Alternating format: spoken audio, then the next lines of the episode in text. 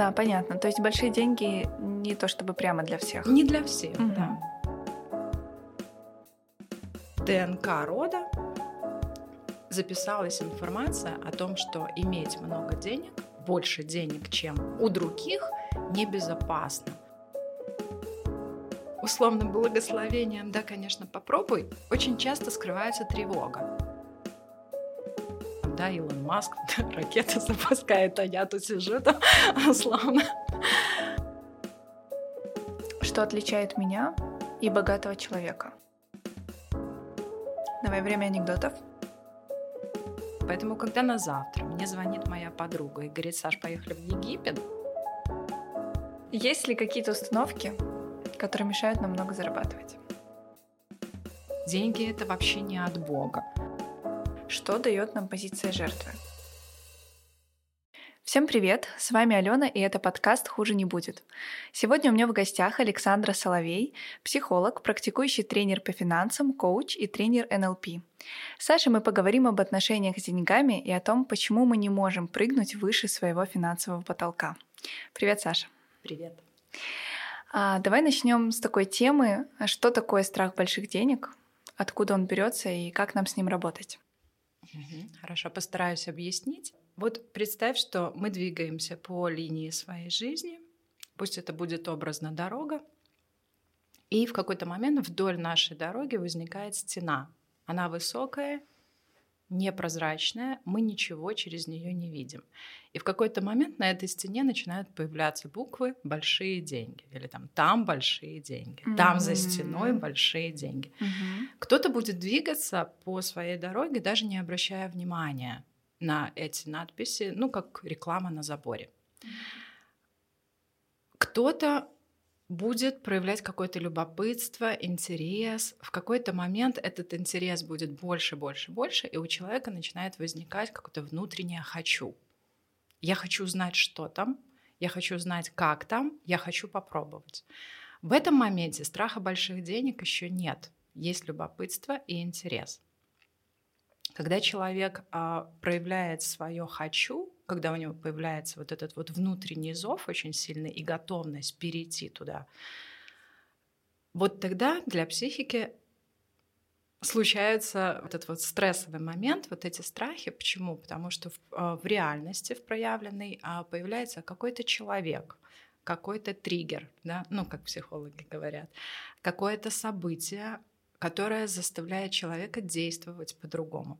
Это может быть предложение новой работы, которая совсем не похожа на предыдущую. Это может быть человек э, с другим образом мышления. Это может быть предложение уехать в другую страну.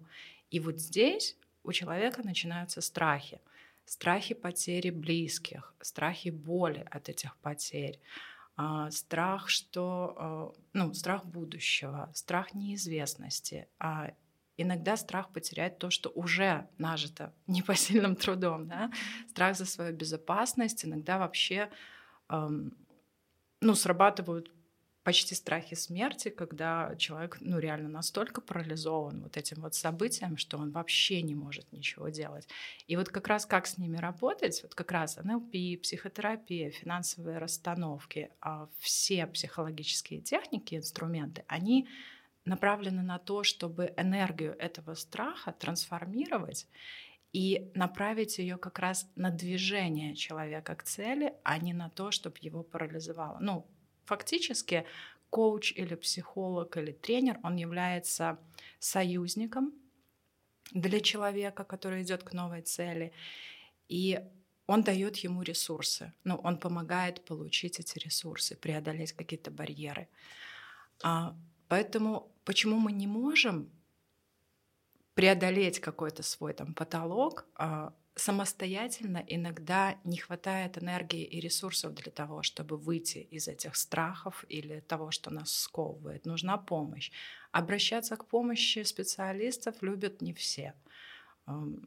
У нас еще, я не знаю, почему-то такая привычка в нашем менталитете она еще не сильно выработалась, хотя люди, которые успешны, которые богаты, которые э, видимы, э, для них это норма.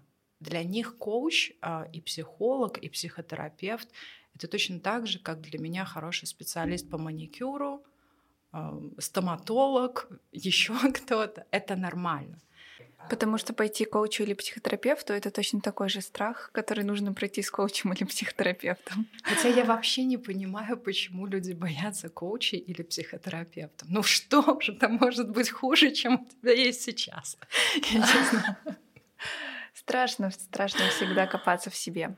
Может быть, поэтому. А, предлагаю еще раз вернуться к истории про э, дорогу и стену. Окей, мы примерно описали ситуацию с людьми, которые на эту стену смотрят и интересуются.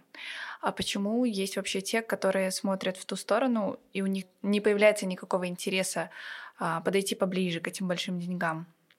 По разным причинам. Может быть, другие ценности, может быть, другие интересы. А, может быть, кто-то пришел сюда, а, ну, чья-то душа приходит с опытом прожить в аскезе, там, например, mm-hmm. да, и двигаться. Некоторые вообще живут во вне денежном пространстве. Ну, условно, что им Вселенная даст, то, что им мир даст, то они принимают, как-то благодарят за это, но они вообще уходят от взаимодействия с деньгами. А у кого-то, например, на первом месте любовь, чувство, э, здоровье. И деньги вообще не попадают в систему ценностей этих людей. И они прекрасно живут без них. Ну, как хиппи там. Да, понятно. То есть большие деньги не то чтобы прямо для всех. Не для всех, угу. да. Окей. А, давай еще вернемся к разным практикам, про которые ты говорила, в том числе финансовой расстановки. Что это? Вообще про расстановки можно очень долго рассказывать, отдельно сделать вообще отдельный подкаст там для этого. Mm-hmm. Но если коротко, а как работают финансовые расстановки? Если совсем вот примитивно, без углубления в саму да, вот эту вот систему, а у нас есть, у каждого из нас есть какой-то внутренний образ свой, своя внутренняя идентичность. Мы ее не видим, мы ее не осознаем. Она скрывается глубоко в бессознательном. А есть точно так же образ денег, который мы тоже не видим. Есть наши взаимоотношения, это все глубоко внутри нас. Какие-то наши родовые истории. Там, например, а, мою прабабушку раскулачили, у них было довольно много денег, земля, дом, но из-за того, что это было, было, было в семье трагедией, а, в ДНК рода записалась информация о том, что иметь много денег, больше денег, чем у других, небезопасно. И тогда по роду передается определенная установка, определенная программа, что финансовый уровень в роду должен быть на безопасном уровне. Время проходит, время меняется, как бы мы уже там не в 19 веке, а в 21.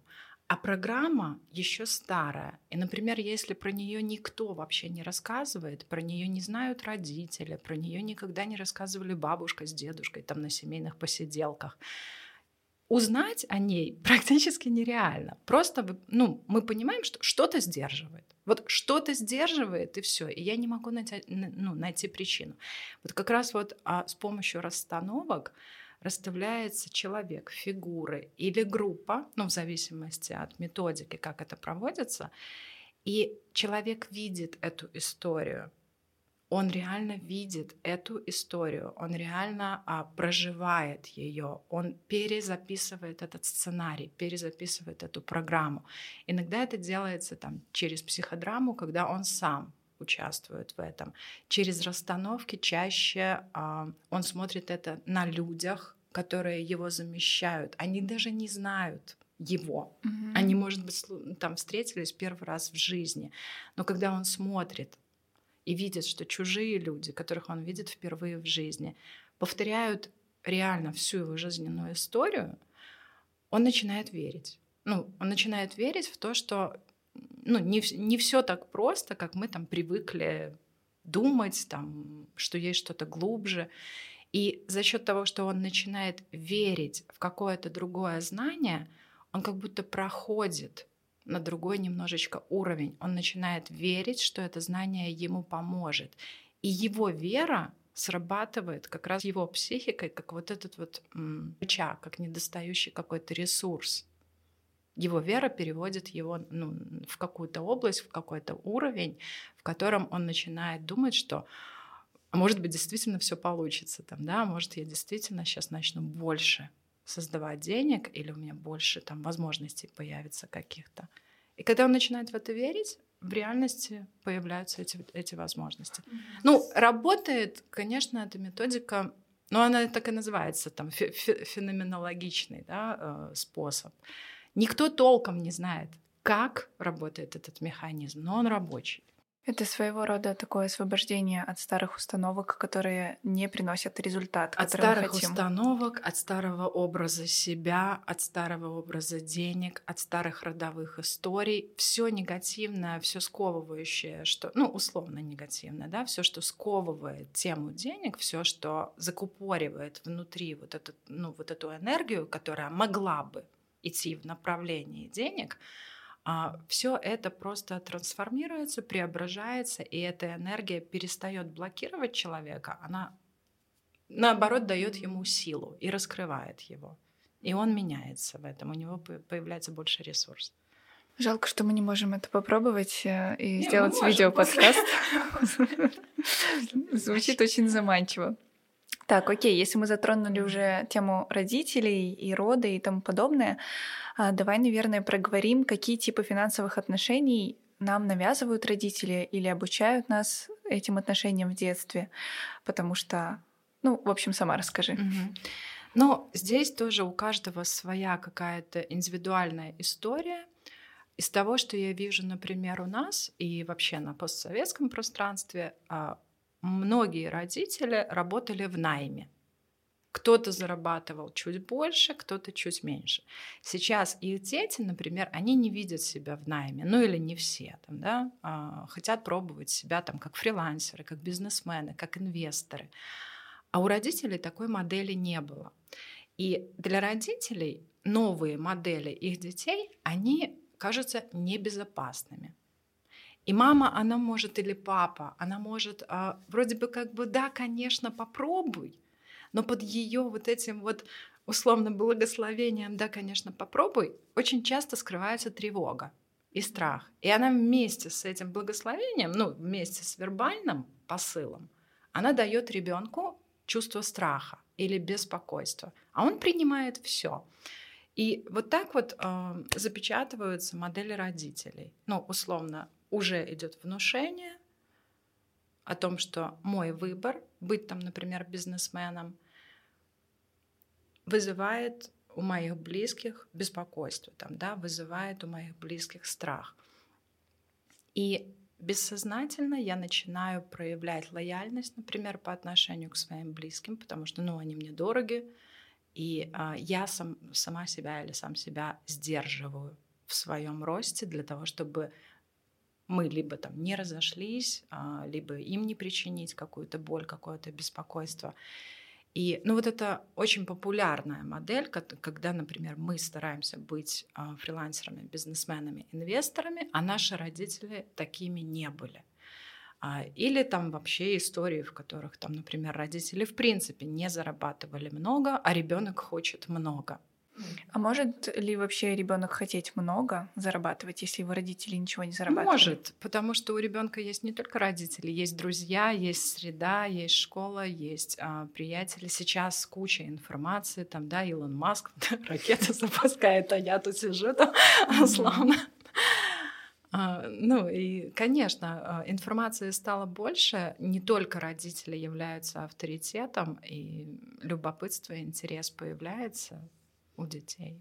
Поэтому ну, дети ищут свои модели. И вот в этом месте тоже важно искусственно там, с помощью терапии там, или каких-то техник сепарироваться от модели родителей и простраивать свою модель.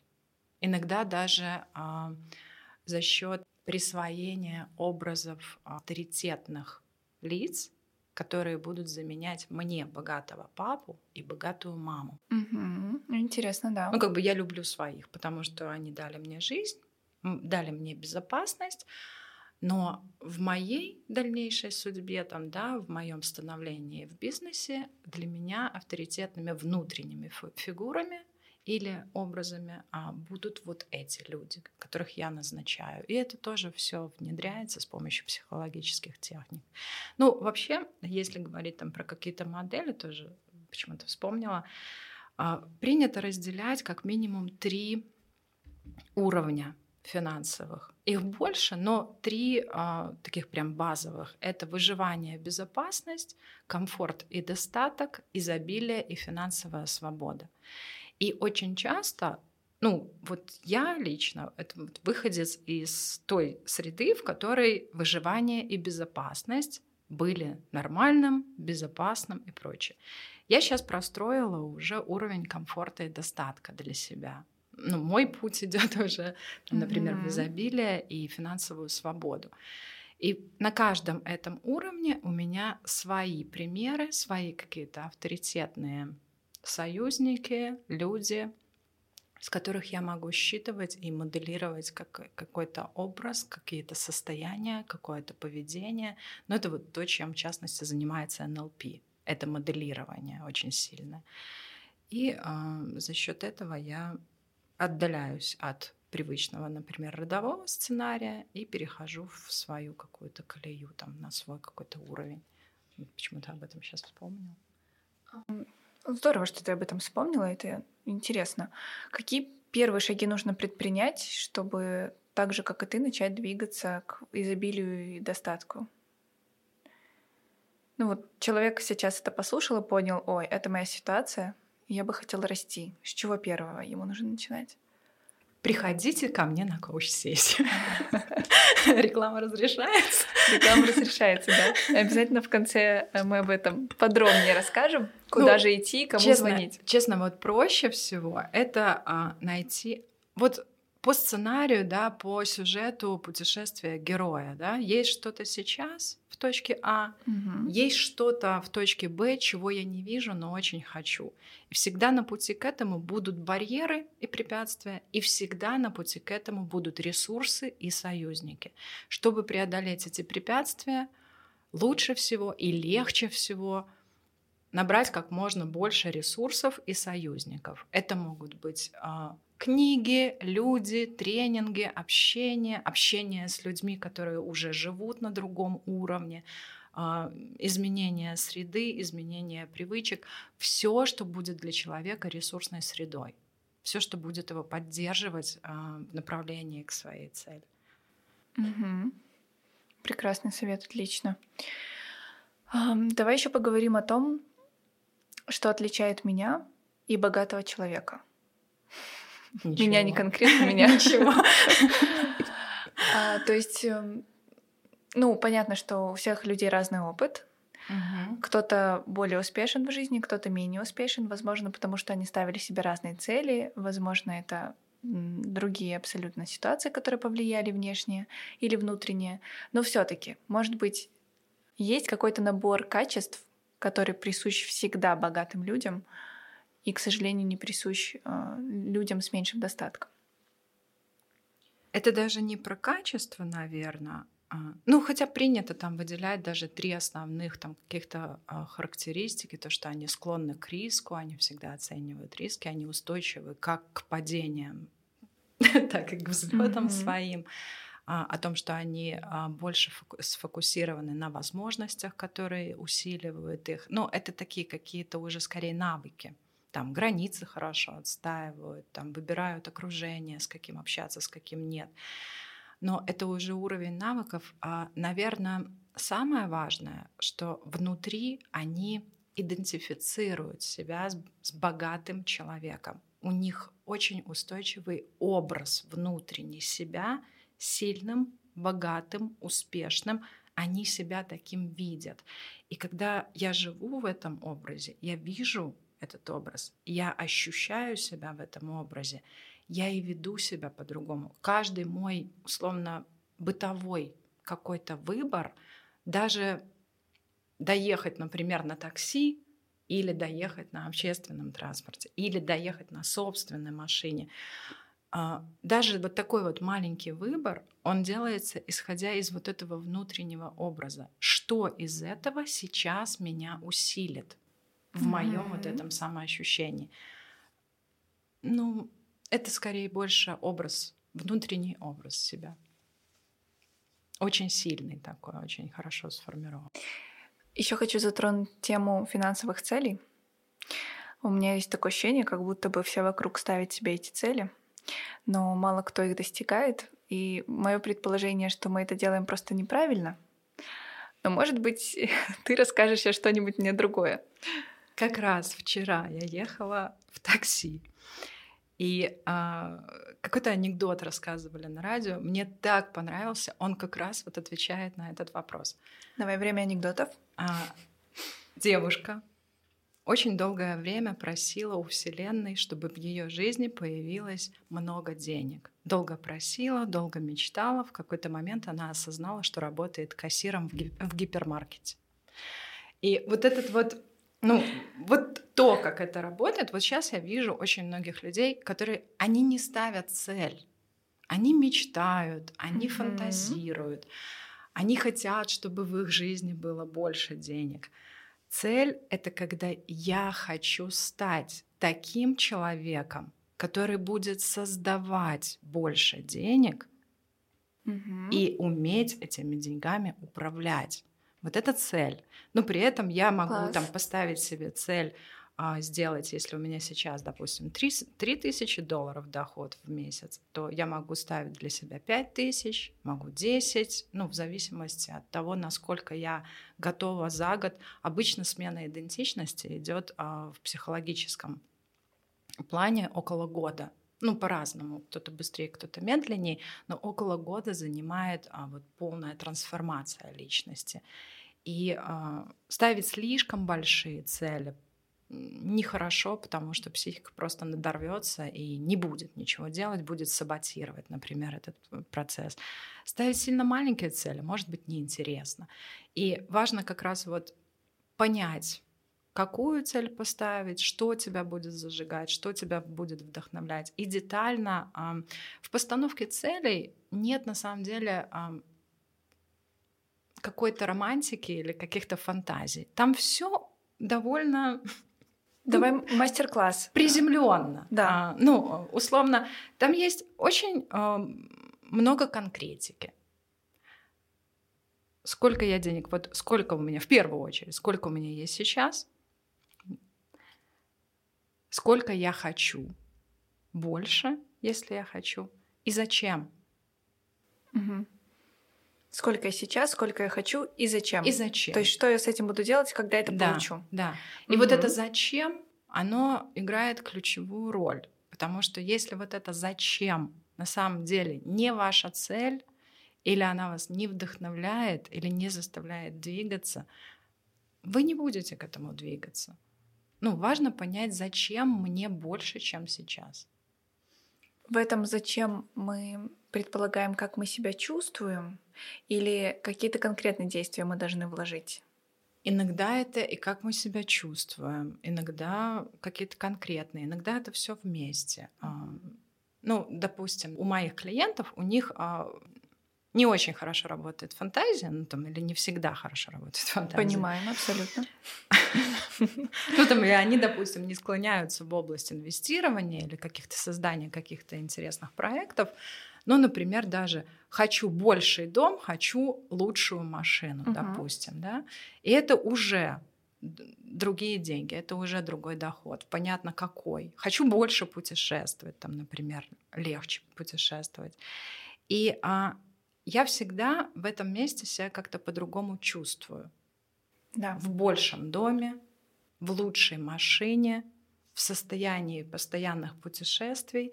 Это определенное состояние, определенные чувства. Их важно натренировывать не тогда, когда будут деньги, а вот уже сейчас.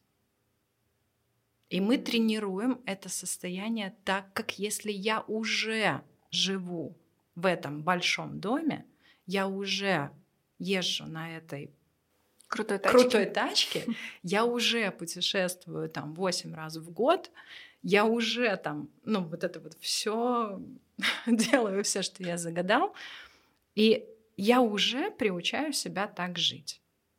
И тренируем мы это тем, что мы себя представляем в этих Мы уже погружаемся mm-hmm. в это состояние. Поэтому, когда на завтра мне звонит моя подруга и говорит, Саш, поехали в Египет, Саша не говорит, ой, нет, что-то там у меня вот денег сейчас маловато. И вообще я там, это не входило в мои планы. Саша помнит, что она хотела больше путешествовать. И она говорит, да, и едет. Класс.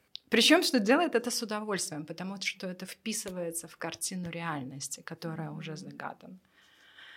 Очень вдохновляет. Поехали все в Египет. Я рада. Я же Египет уже и Владу прорекламировал, и тебе. Есть ли какие-то установки, которые мешают нам много зарабатывать? Установок много. А, установок очень много. Я даже не... Давай самые популярные. Самые парочку. популярные там деньги зло. Угу. Духовность и деньги несовместимы. Деньги это вообще не от Бога. Хотя это от Бога. Ну, любая энергия здесь от Бога. А, там, я не знаю, не были мы богатыми, нечего и начинать. Ну, какие-то пословицы, какие-то вот эти вот речевые обороты. Даже вот белорусское слово «гроши» от слова mm-hmm. грош. Ну, это вообще не деньги. Но я даже не знаю, таких, таких моментов миллион. Но, наверное, самое важное — это вот опять же вернуться к внутреннему ощущению себя. Есть очень две раз, два разных мира, два разных эм, внутренних самоощущения. Это психология жертвы и психология Творца. У Творца, ну, начнем с жертвы, чтобы закончить позитивом.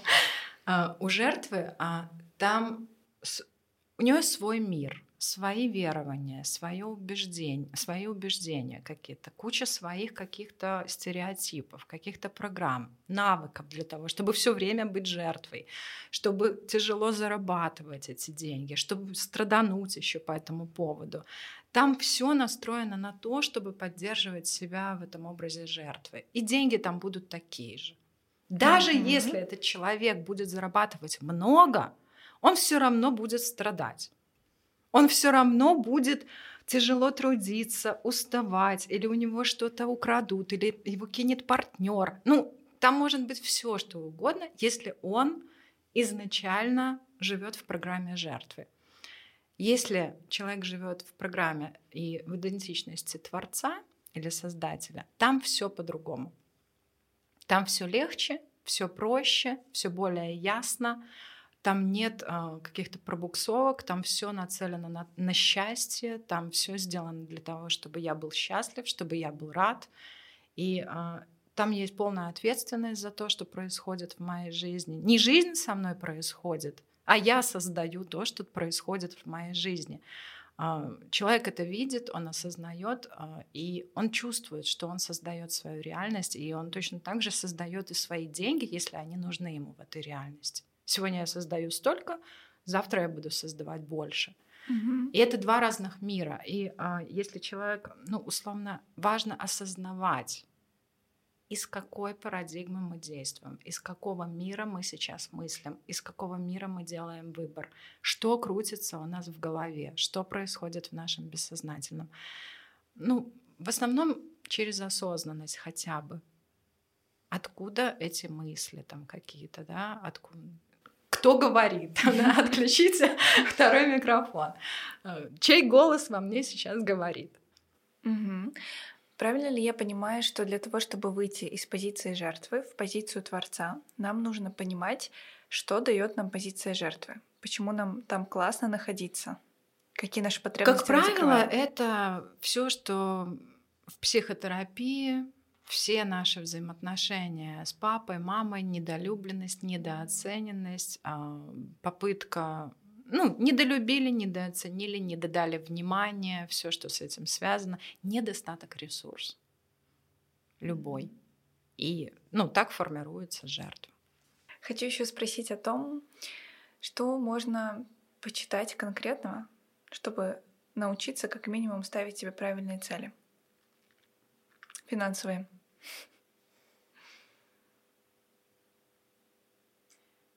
Вот честно вам скажу, ни одной нормальной книжки я не прочитала. А, И вот для меня, ну, не, не хочу никого обидеть, да, ни одного автора, именно вот коучинговых каких-то текстов. Это для меня как, как вот та реклама на заборе, которая вот на этой стене. Она ни о чем. Ну, мне она не дает никакой, никакой пользы, никакого смысла. Просто потеря времени. А, поэтому мы можем, вы можете вырезать там потом этот вопрос. В плане почитать ничего не посоветую, честно посмотреть видео Тони Робинс. Угу. А, классный коуч, классный а, дядька вообще, просто супер энергичный. Очень его люблю, уважаю, и мне нравится, как он работает. Угу. Причем, что он не игнорирует ни тело, ни чувства, ни мозг. А, он все включает вообще. Ну, он работает системно. И дух, и разум, и чувство, и тело. У него все вот эти вот составляющие, они присутствуют в его работе. Супер, спасибо. Будем смотреть Тони Робинсона, ничего не читать и ходить коучем. Он мне еще и процент должен. Я еще и его прорекламировала. А, напоминаю, что сегодня в гостях у меня была Александра Соловей, психолог, практикующий тренер по финансам, коуч и тренер НЛП. Найти Александру можно в Фейсбуке, вводите Александра Соловей, но если не найдете, мы обязательно оставим ссылки под этим подкастом и в нашем Инстаграм. Спасибо, что были с нами, увидимся в следующих выпусках. Пока.